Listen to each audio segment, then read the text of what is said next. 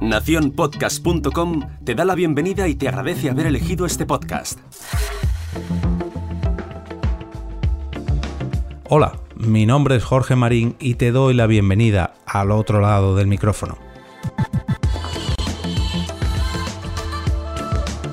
Vuelvo a hablar de premios relacionados con el podcasting y en esta ocasión se trata ni más ni menos que de los premios Ondas, que este año celebran su 66 edición.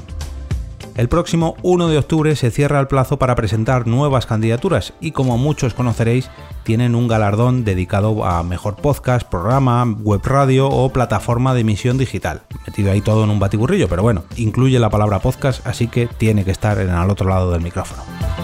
Recordaros que las candidaturas deben presentarse a través de un organismo, empresa o productora de radio, televisión o música o productora publicitaria. Las presentadas a título individual me temo que no tendrán validez. Pero bueno, si cumplís este requisito podéis entrar en la web premiosondas.com y registraros, ya que cada edición requiere una nueva inscripción y una vez completado este registro deberéis completar una candidatura para cada programa. Para ello, debéis escoger la opción de ámbito nacional o internacional, dependiendo de cada caso, lógicamente.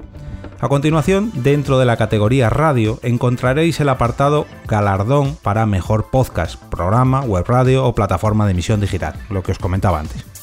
A continuación, deberéis rellenar distintos datos del solicitante al premio y luego sobre vuestro propio podcast.